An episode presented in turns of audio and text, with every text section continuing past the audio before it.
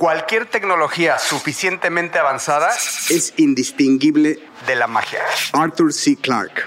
Todos recordamos al genio de Arthur C. Clarke como el autor de la novela y coautor del screenplay de 2001 Odisea del Espacio y además un gran, gran futurólogo. En lo personal yo he visto videos en donde vaticina eh, la aldea global, internet. Entonces es un video, si lo buscan, eh, es un video impactante, impresionante de cómo Arthur C. Clarke predice el futuro. Y George Lucas hay que recordar, en su saga de Star Wars le hace un muy bonito homenaje a Arthur C. Clarke, dándole su nombre a este personaje del robot llamado Arturito, ¿no? Este que acompaña ¡Qué vergüenza! a 3PO.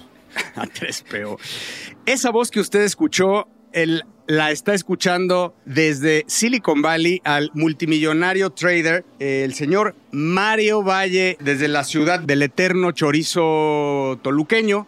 Señor Mario, ¿cómo estás? ¿Qué pasó, mi carne? Todavía no en Toluca, sigo acá en la Bahía de San Francisco, pero pronto estaremos asesorando al Club Deportivo Toluca que hoy mandó un comunicado diciendo ya vamos a jugar muy bien. Todos aquellos y aquellas que jueguen fútbol saben de lo que estoy hablando. Así que saludos desde Toluca cuando esté en Toluca. Ahorita saludos desde San Francisco. Y desde la ciudad de Seattle, Washington, está nada más y nada menos también presente, porque Jorge Alor le arrebaté el micrófono, el grande y el único e incomparable Jaime Limón. Señores, ¿cómo están? Un placer. No sé si todavía me quiero quedar aquí en el podcast el día de hoy después de la herejía que acaba de decir Mario Valle.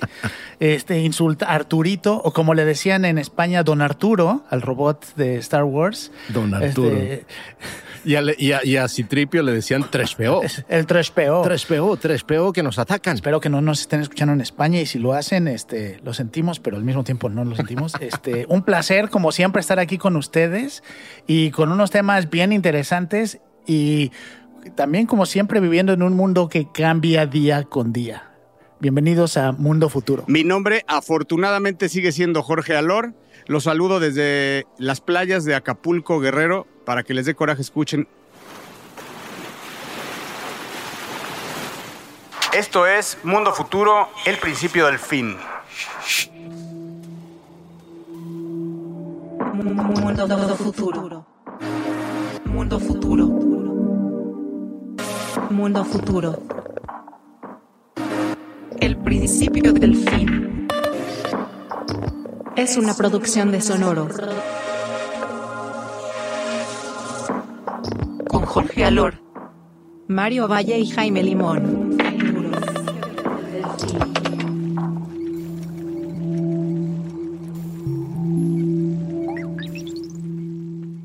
Bueno, yo voy a comenzar, queridos y queridas podescuchas, diciéndoles primero que nada que cada una de las grabaciones que hacemos en Mundo Futuro, el principio del fin, comienzan con una charla fuera del aire, entre comillas, fuera de la grabación, donde Jaime, Jorge, un servidor, nos ponemos de acuerdo y cada uno dice de qué va a hablar, ¿no?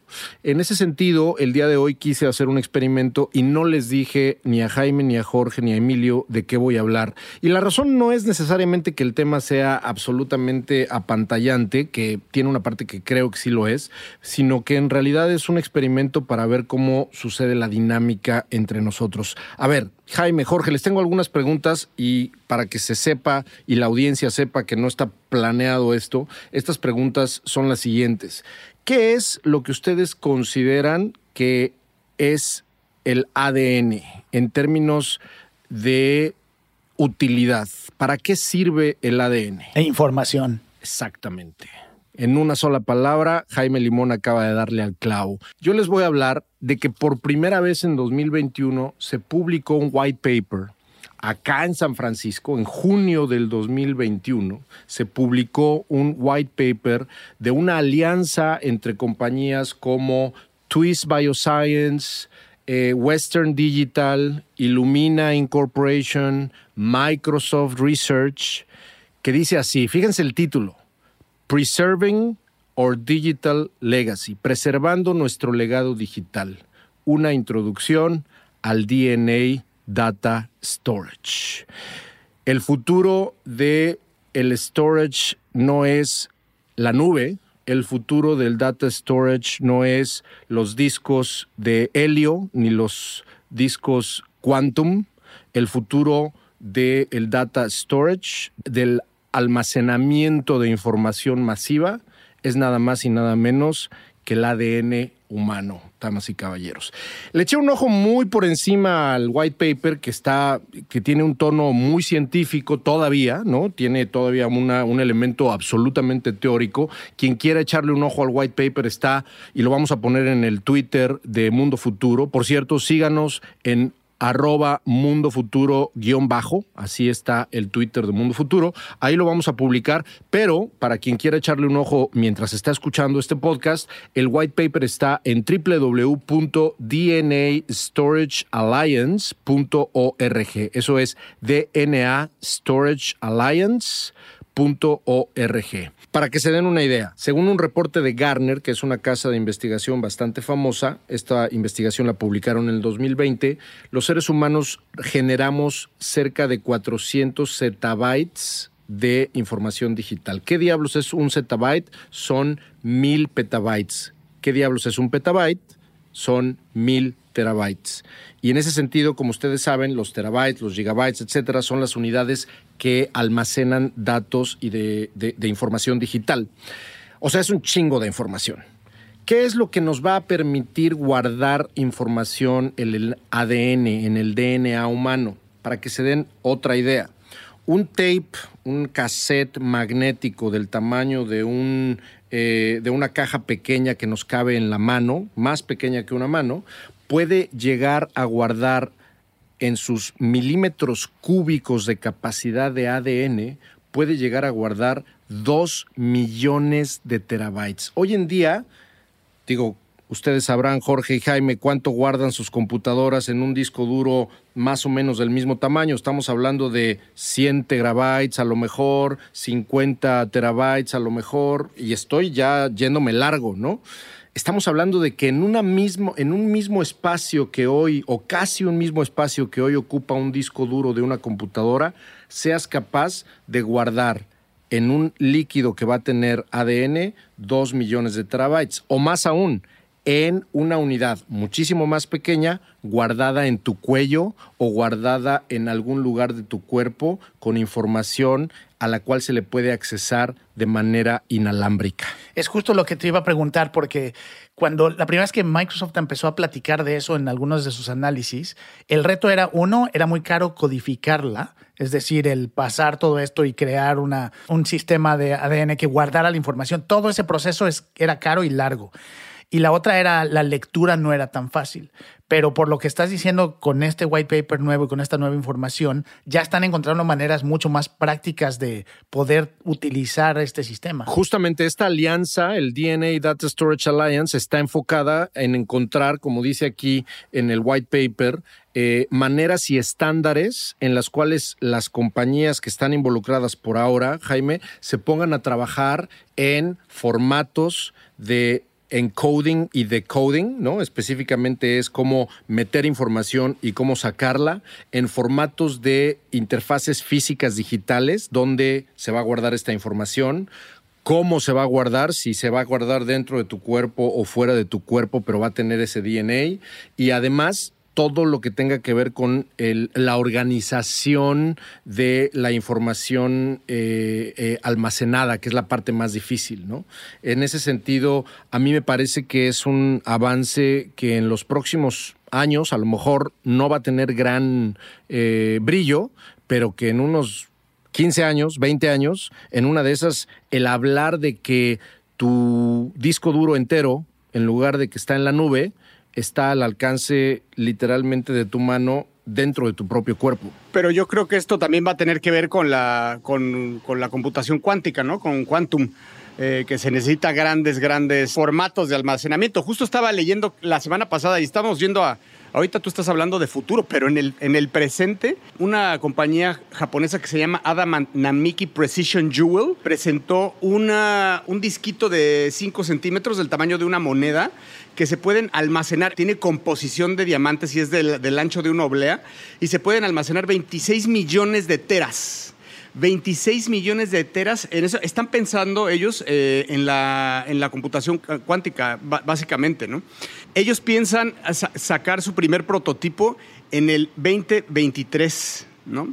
Es, a mí me, parece increíble. O sea, hemos hablado muchas veces aquí en el, podcast de, diferentes tipos de almacenamiento, incluso hasta en el vidrio. En este, en este caso estamos hablando de, diamantes de dos pulgadas. Como decía Jaime, ¿cómo puedes acceder a eso? Es con una microaguja. O sea, esto ya, ya se puede acceder a esto. Es en términos... Eh, en términos comunes, que esto sería equivalente 26 millones de terabytes es equivalente a mil millones de discos Blu-ray. Mil millones de discos Blu-ray en una moneda. Aquí lo que está interesante, porque no tiene, digo, en ese sentido hay como muchos caminos en el futuro del almacenamiento de información digital. Esto que estás diciendo, que tiene que ver efectivamente con Quantum y hay otras rutas, por ejemplo, donde hay unos discos de helio, ¿no? Que están también el helio como uno de las de los materiales que puede ser capaz de retener información digital.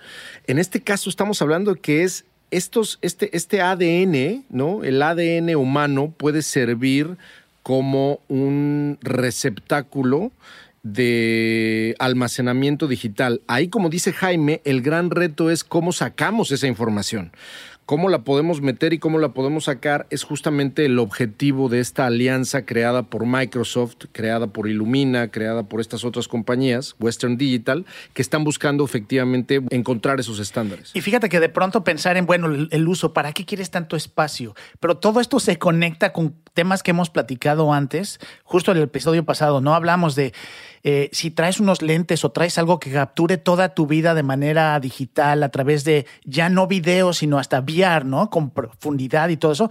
Bueno, estas soluciones de las que estamos platicando cabrían en tus lentes o en el dispositivo que se conecta a los lentes o a la cámara que está capturando tu vida. Entonces, todo empieza a conectarse y a, tener la infraestructura para soportar estas soluciones que parecen de fantasía, pero que ahora vamos a tener cómo hacerlas en unos años. Porque además, Garner, justamente Jaime, está eh, previendo que el crecimiento, esta casa de, de research, de investigación a la que me refería hace un rato, está reportando que es muy probable que el crecimiento año con año de la necesidad de información digital o de almacenamiento digital crezca en el planeta 35% anual. Imagínate en 20 años, ¿eso qué quiere decir? ¿No? La, la, necesidad de información digital y de almacenamiento va a llegar a los mil zettabytes. Ahorita vamos en 400 zettabytes, ¿no? En ese sentido, eh, solamente vamos a querer más y más y más y más. entonces, al final estamos viendo medios y tecnologías que van a soportar todas estas ideas de medio ciencia ficción de las que hemos platicado,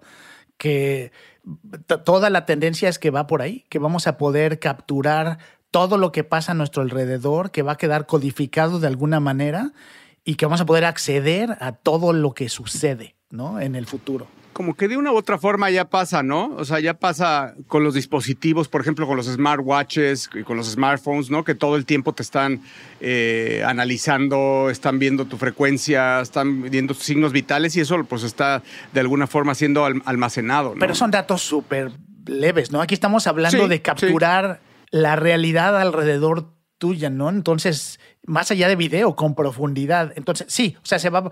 El, principio que estamos viviendo hoy de lo que tú mencionas, de lo que hoy guardamos ya de información, pero de, imagínatelo de manera exponencial. Siguiendo con ese ritmo de crecimiento, y de nuevo no quiero marearlos con los nombres raros de terabytes y zettabytes y pentabytes y etcétera, etcétera, pero es importante tener la referencia. Lo dice Microsoft, que es uno de los miembros de este white paper y de esta alianza. Fíjense lo que voy a decir. En el futuro, ellos dicen que en el futuro, no dicen exactamente cuándo, pero ellos dicen que en el futuro va a ser posible guardar en un milímetro cúbico un exabyte de información. En un milímetro cúbico de ADN va a ser posible guardar un exabyte. Un exabyte es equivalente al total de datos creados en medio día en Internet en 2020. Eso es un exabyte de información. Eso es lo que te puede caber en un milímetro cúbico de ADN. Potencial y teóricamente hablando. Sí, o sea, espacio ya no nos va a faltar. El tema es qué se hace con esa información y además qué uso le damos. Y ahí es donde viene la inteligencia artificial, cómo empiezas a utilizar eso, ¿no? Porque pues es bien fácil guardar la información, así como la gente toma fotos y videos en su celular que jamás vuelve a ver. El chiste de la tecnología es encontrar la manera de que esa información sea útil. Y eso es donde se va a poner interesante. Y además hay que tomar en cuenta otra de las cosas que se mencionan en el white paper es la durabilidad, ¿no? Al final del día, un floppy disk, un disco duro, una unidad física de información, un disco óptico, incluso algunas otras tecnologías de investigación que tienen que ver directamente con, eh, con fierros, ¿no? Literalmente, no tienen una duración de siglos o incluso más. El ADN en ese sentido puede ser algo que dure literalmente siglos, si no es que medio milenio, ¿no? De acuerdo a, algunas, este, algunos cálculos. En fin, una de las cosas que más me maravillaron de esto es que el futuro en almacenamiento de datos no es un tema muy sexy, pero es un tema que verdaderamente va a estar revolucionado en los siguientes, en las siguientes décadas como ni siquiera nos imaginamos. Mundo futuro. Y bueno, en los últimos episodios hemos estado platicando sobre temas interesantes sobre la mente y la materia y la memoria y cómo todo esto se conecta. Y curiosamente, acabo de descubrir algo que sucedió en 2020 que me voló la cabeza por el potencial, no solo por lo que pasó en ese momento. Y quería platicarlo con ustedes. En 2020 se presentó un documental que se llama Meeting You de la cadena MBC de Corea del Sur. Y en ese documental lo que muestran es el trabajo que hizo un estudio de desarrollo de realidad virtual que se llama Vive en Seúl. Y utilizando la realidad virtual, lo que hicieron, y les, voy a, les vamos a poner la liga en, el Twitter para que lo puedan ver, porque es, un, es, es algo muy fuerte, la verdad, muy controversial. Y lo que hicieron fue reunir a una señora que se llama Yang Ji-sung con su hija de siete años, Na Yeon, eh, que había fallecido tres años antes. Lo que hizo el estudio fue dedicar bastante tiempo en desarrollo en recrear el espacio donde iba esta señora a jugar con su hija en un parque, a recrear a la niña, tanto en voz como en físicamente, eh, todo esto en realidad virtual y invitaron a la mamá a que fuera al estudio, se pusiera unos lentes de realidad virtual e interactuara con esta representación de su hija que había fallecido. Y todo esto está grabado, es un documental. Está en YouTube, hay un, hay un reporte en YouTube, eh, que de nuevo les vamos a pasar la liga en, Twitter, chéquenlo ahí, pero eh, llega un momento en donde obviamente platica con ella, porque la niña murió de una enfermedad de la sangre, platica con ella, la niña le responde, se sientan a celebrar los cumpleaños que no pudieron celebrar, la mamá la acuesta y se despide, porque lo que dice es que la señora es que nunca se pudo despedir. Y eh, junto en el estudio están viendo a la señora interactuar, su marido, la otra hija, eh, una niña chiquita también. Es algo muy controversial porque por momentos dices, ¿por qué harían pasar a esta persona por algo así? Pero al mismo tiempo ves a la señora que la señora no solo, no solo estuvo de acuerdo, sino que proactivamente buscó poder tener este cierre. Y, ahí es donde ves que está limitada la tecnología, porque la señora lo primero que quiere hacer es abrazar a su hija y no puede. O sea, no hay esa sensación de contacto físico. Entonces ves la frustración de no poder tener eso. Pero lo que me llamó mucho la atención es, esto obviamente tomó mucho tiempo de desarrollo del estudio, trabajo individual para hacer como este caso, ¿no? Yo creo que en algún momento esto se va a facilitar de manera que puedan ser servicios, así como has visto en algunas películas de ciencia ficción, donde puedas tener servicios que hacen esto para ti de una manera no tan costosa y rápida. Y lo interesante sería ver qué tipo de usos tiene para poder interactuar con gente o que ya no está con nosotros o tal vez que nunca existió. Y esto se conecta mucho con lo que hemos platicado, no solamente en el último episodio, porque recuerdo que platicaste de memoria con realidad virtual y temas que tienen que ver justamente con cómo, cómo, cómo ser capaces de recrear digamos, tu vida o partes de tu vida en un ambiente inmersivo, tiene que ver con temas que a lo mejor no son tan emocionalmente fuertes, pero que sí son intelectualmente muy interesantes o culturalmente interesantes, donde a mí se me antoja, lo he dicho aquí muchas veces, que en un ambiente inmersivo, en su estudio, a lo mejor en la ciudad de Arles o de Arles, en Francia, yo pudiera a lo mejor ver a un Vincent Van Gogh real, o entre comillas real, y platicar con él a través de inteligencia artificial, pero en un medio completamente inmersivo y hacerle preguntas y, y, que, digo, dentro de los límites, digamos, de la inteligencia artificial y la data que a lo mejor se metería, etcétera, el tener una experiencia que puede ser incluso mucho más interesante que leer un libro acerca de su vida o ver un documental acerca de su vida. A mí esa es la parte que me parece sumamente interesante, el que tú puedas a lo mejor platicar virtualmente con el autor de una novela después de que lees un libro y que le puedas hacer preguntas o le puedas lo puedas entrevistar, ¿no? Y esto de esto hablaba Nicolás Negroponte también en ese Being Digital en los noventas en ese libro, pero a mí me parece que esa es una de las paradas más interesantes en este autobús llamado realidad virtual y no, no puedo esperar a que suceda. Sin duda. A mí lo que me llama la atención es que el, ser humano ha estado persiguiendo esto durante muchos, muchos siglos, ¿no? Y se ha logrado por parte, yo te diría, James, como de mediums, ¿no? Eh, ayahuasca o sapito o lo que quieras. Me, me, llama la atención que esto que va a seguir sucediendo, ¿no? Y que de alguna forma la gente trata de comunicarse con sus antepasados para muchas cosas, para pedirles perdón, para hablar con ellos. Y esto ya, ya se, hace de una forma natural. Cuando recibes estos estímulos tan fuertes y lo, y lo llegaras a conectar con, o sea, estos estímulos, vaya, reales como es el VR, ¿no? El AI combinado con el VR y lo pudieras llegar a conectar con estos estímulos naturales, pues es, una bomba, ¿no? O sea, para mí, digo, no, ni siquiera me puedo imaginar cómo puede ser, porque yo la verdad en lo personal nunca he estado haciendo ayahuasca. Igual para los que lo hayan hecho estoy diciendo una estupidez.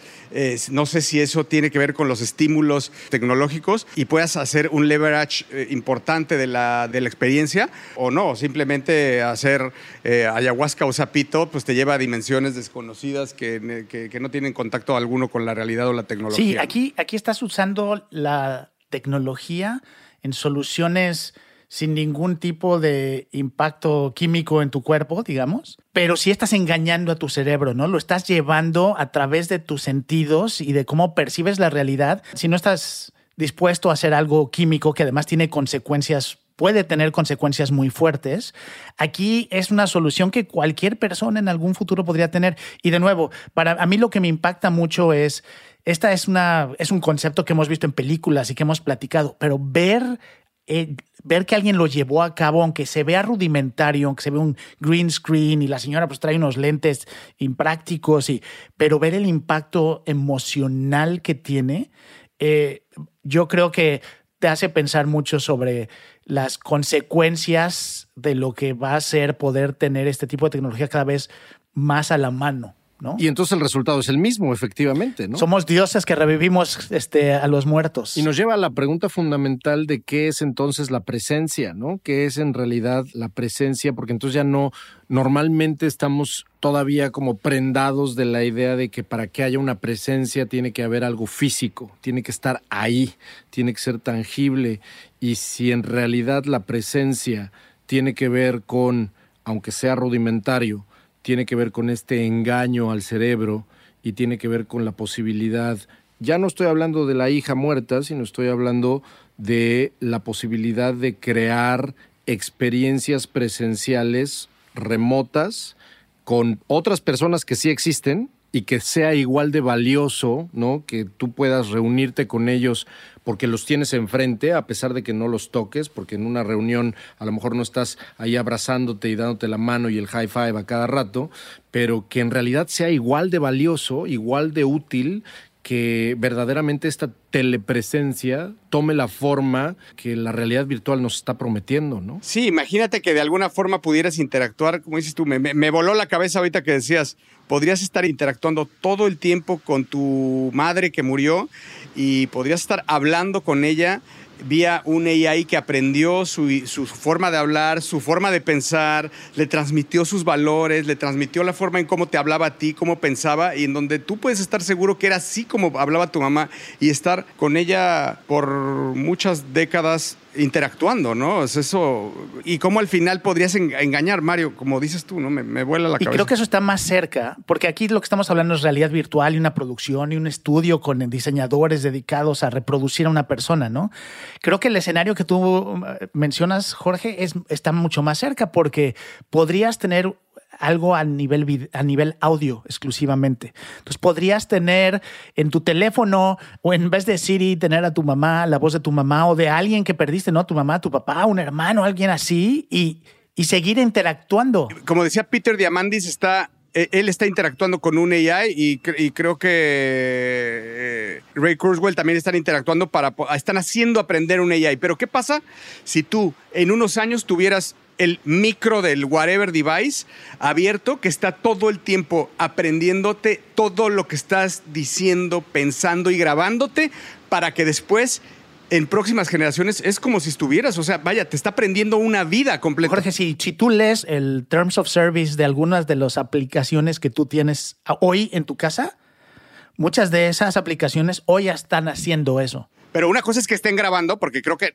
están, está- bueno, no sé, ¿eh? quiero pensar, ya están grabando, pero una cosa es que estén grabando y otra cosa es que esté aprendiendo de ti para poder mañana te- duplicar. Ya lo único que das es se lo das al sistema y el sistema de ahí aprende. No necesita mucho más.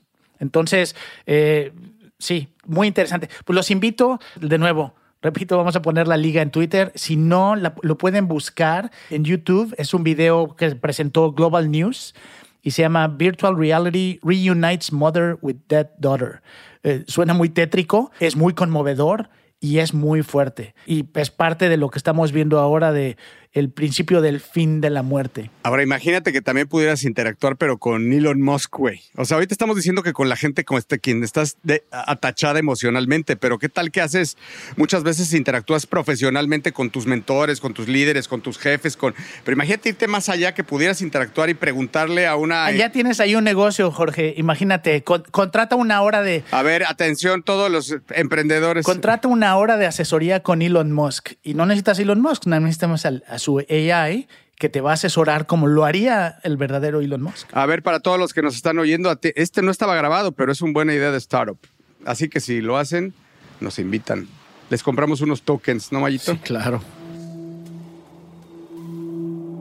Mundo futuro.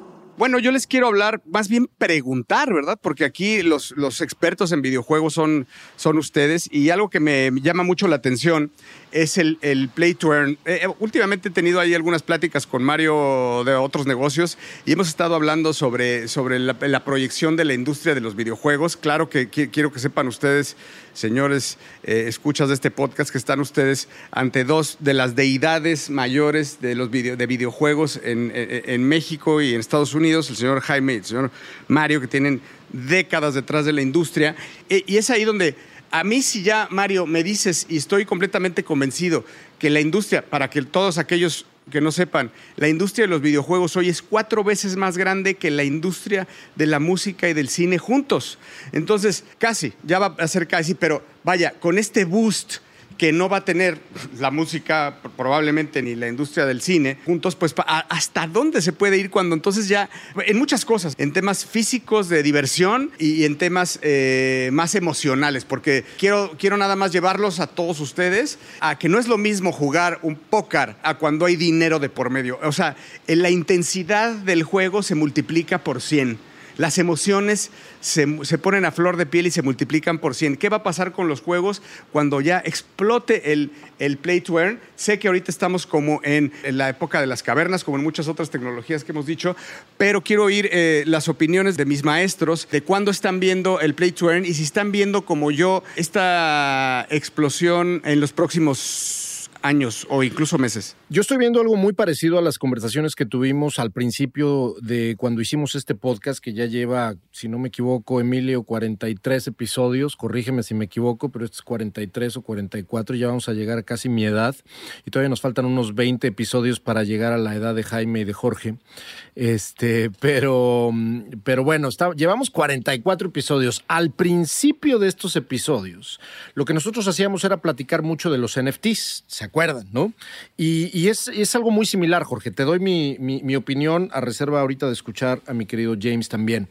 Todo el mundo sabe que los NFTs fueron una burbuja. ¿No? En ese sentido, la verdad es que la, la, burbuja de los NFTs no tiene que ver con específicamente los famosos apes o los famosos CryptoPunks o los famosos, las famosas colecciones que enamoraron un tiempo a Internet y al Web 3, etc. Lo que en realidad creo que tiene de futuro el NFT es la característica primordial que lo conecta a su naturaleza directamente relacionada con blockchain. A través de un NFT vas a poder, que es un contrato inteligente, una especie de computadora pequeña que puedes hacer que haga lo que tú quieras. Ese NFT es efectivamente la tecnología que va a tener muchísimas aplicaciones aplicadas a videojuegos o no. Ahora, hablando específicamente de la aplicación de un NFT a videojuegos, es lo que Jorge está describiendo como lo que hoy ya se conoce como Play to Earn. El futuro, al final del día estamos en un podcast que habla de futuro, el futuro del Play to Earn específicamente creo que no, yo no le tengo duda, ¿me explico? Yo creo que el Play to Earn en algún momento va a eh, florecer lo que, estamos, lo que estamos viendo, a ver si Jaime está de acuerdo conmigo, es que también estamos en medio de una burbuja alrededor de todas las iniciativas que ha habido después particularmente del lanzamiento del padre de todos los videojuegos Play to Earn, que es, como ustedes saben, Axie Infinity. Axie Infinity es un juego desarrollado por una compañía de Vietnam llamado Sky Mavis, que por cierto, yo sé que en este podcast no hablamos de fechas, pero es importante decir que el, en marzo del 2022, seguramente ustedes que nos escuchan y que conocen todos los temas relacionados con blockchain saben a lo que me estoy refiriendo.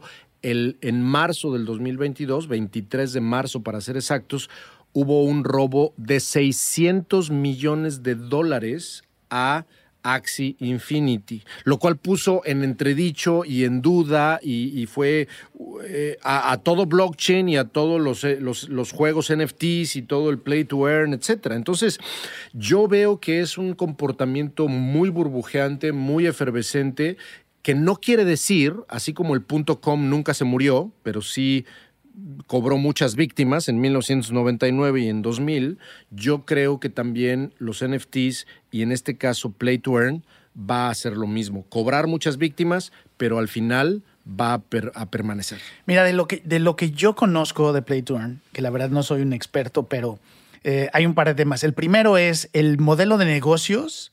Básicamente está pensado para que quienes crean el, el juego y quienes crean y manejan la moneda que utilizan estos juegos, se hagan ricos. Y en el momento en que ya no les funciona, eso se puede cerrar, cancelar, no hay ningún tipo de legislación, no hay seguridad ah, para quienes participan de que todas estas monedas y tokens que tienen van a seguir valiendo algo. Eh, eso es, es, un riesgo latente que hay ahorita, ¿no? De cómo están los primeros que arrancaron. El segundo, que es más bien para mí el concepto de gaming, es no me gusta. No me gusta porque em, crea esta sensación de que por hacer algo que te gusta, te tienen que pagar. Eh, no es algo que veas tú en otros medios de entretenimiento, que es lo que yo considero para la mayoría los juegos. O sea, a ti nadie te paga por ver películas, a nadie te paga por hacer deporte, a menos que te especialices, que te, seas un profesional, y sí hay maneras, ¿no? Pero le quita la virtud que puede tener de entretenimiento y lo convierte en un trabajo. ¿Quién quiere, ¿Quién quiere trabajar haciendo grinding? Hay gente, y esto sucede desde hace mucho, en juegos donde hay gente en China que está todo el tiempo grinding, consiguiendo contenidos para un juego que luego le venden a otra persona. Y eso mata el concepto del juego. Ahí es donde yo creo que yo tengo una opinión que quizá un poco contrastante a la tuya alrededor de eso específicamente, James. ¿Por qué? en Filipinas le cambió Axie Infinity, en Filipinas le cambió la vida, ¿no? Y sí se convirtió en un trabajo, pero de, de un trabajo que le daba entre 120 y 140 dólares este, a la semana, si no me equivoco, a una persona que ahora jugando Axie Infinity está ganando entre 350 y 400 dólares, a lo mejor trabajaba, no sé, de driver de bicicletas o de motocicletas transportando gente en Filipinas y ahora trabaja, entre comillas, utilizando tres o cuatro celulares y haciendo efectivamente toda la mecánica de juego que Axie Infinity le permite. Yo creo que esa parte de Play to Earn, específicamente en los mercados emergentes, es por un lado positiva. Pero ¿por qué, por qué estaría ganando dinero? Estoy de acuerdo contigo que, que, que entonces no se le debería llamar Play to Earn, sino yo tengo otra frase que utilizamos mucho en Victoria VR, que he hablado también mucho de qué hacemos en Victoria VR, que es una de las compañías que tenemos en el fondo de inversión, y, ahí más bien nos gusta hablar de Live to Earn, ¿no? De qué tienes que hacer dentro del mundo virtual así como lo haces afuera y así como afuera en el mundo real tienes un trabajo y a lo mejor un zapatero lo que hace es crear zapatos para o componer zapatos para tener un modo de vida más o menos decente, en el mundo virtual pues si tú encuentras la manera de arreglar espadas o de crear pociones, ¿no? O de generar runes para Elden Ring, pues en una de esas no, no, no le quita el factor diversión y le agrega un factor de modo de vida que a lo mejor es el que no está tan explorado, ¿no? No, yo estoy de acuerdo y, y se vio, por ejemplo, de- hablaste de Vietnam, pero en Venezuela también creció brutalmente este juego en Venezuela porque mucha gente que no tenía trabajo encontró esto. Ahora, el hecho de que encuentres algo que te pague no quiere decir que eso sea bueno, ni que tenga algún fin o un beneficio. O sea, ¿para qué haces? ¿Cuál es el fin? Los ejemplos que me dan ustedes pues, tienen un entregable, un zapatero, alguien que hace algo, alguien que entrega un, que tiene, lo que hace tiene al final un valor. ¿No? Eh, cuando tienes a mil personas haciendo grinding nada más para conseguir monedas, que las monedas van a usarse para más monedas y no tienen otro fin, porque ni siquiera es que, lo que los contenidos que usen son para otros jugadores, ¿no? Que es el grinding te- técnicamente tradicional, donde muchos alguien no quiere jugar 10 horas, entonces le compra a alguien que jugó las 10 horas, le compra lo que hizo. Aquí ni siquiera existe eso, aquí es y, no hay valor, no hay valor, no genera nada de valor. Ahí, es donde estamos de acuerdo. Y aquí creo que le termina de contestar mi opinión a Jorge, porque entonces yo creo y creeré en un modelo de play to earn que aún no hemos visto y que no tiene que ver con la mecánica a la que se refiere Jaime, donde estoy de acuerdo que nomás estar ahí haciendo grinding específicamente nomás por las moneditas, pues no tiene mucho valor. Pero si hay una mecánica que a mí me permita encontrar un trabajo que agregue valor en un mundo virtual para crear espadas que solamente yo solo puedo crear en ese mundo virtual, ahí es donde me encanta la idea de Play to Earn. De acuerdo, pero eso ya es como una creación de contenido, ¿no? Eh, Y respondiendo a lo que Jorge decía, hoy lo que vemos de Play to Earn, la verdad a mí se me hace que no tiene valor, que es un modelo donde la gente está haciendo cosas para ganar dinero ahorita. Esperemos que evolucione algo que tenga más sentido, con un modelo de negocios más seguro para todos y de nuevo, que genere valor y no sea nada más tener a alguien haciendo algo sin Así sentido. es. Y además esa es una de las razones por las cuales no, no nada más es Axie Infinity. Literalmente cientos, si no es que miles de videojuegos hoy en día que se dicen blockchain games y NFT games y play to earn games, en realidad ni están teniendo jugadores ni están produciendo dinero. Eso era exactamente lo que quería provocar y me salió muy, muy bien. Señores, ustedes tienen por parte de los gurús de los videojuegos en México y en el mundo que nos espera en el tema de Play to Earn. Creo que hay mucho por demostrar. Tiene que demostrar blockchain, tiene que demostrar todavía, cripto tiene que demostrar y después de esto vendrá que Play to Earn sea o no una realidad. Y con esto eh, nos despedimos de este episodio, no sin antes recordarles que eh, nos pueden encontrar en Twitter como Mundo Futuro-Bajo, a Mario Valle como Bill Benny, la primera con I latina, la segunda con Y, al señor Jaime Limón como Mr. Lemon y a su servidor como El Padrino. Muchas gracias por habernos acompañado. Nos escuchamos el próximo episodio. Hasta la vista, baby.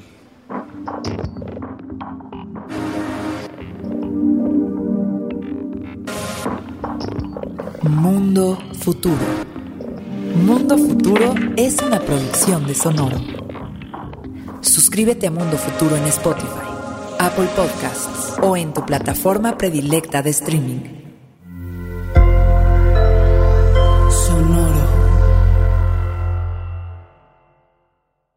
Step into the world of power, loyalty, and luck. I'm gonna make him an offer he can't refuse. With family, cannolis, and spins mean everything. Now, you wanna get mixed up in the family business. Introducing The Godfather at ChumbaCasino.com. Test your luck in the shadowy world of The Godfather slot. Someday, I will call upon you to do a service for me. Play The Godfather now at ChumbaCasino.com. Welcome to the family. No purchase necessary. VGW Group. Void where prohibited by law. 18 plus. Terms and conditions apply.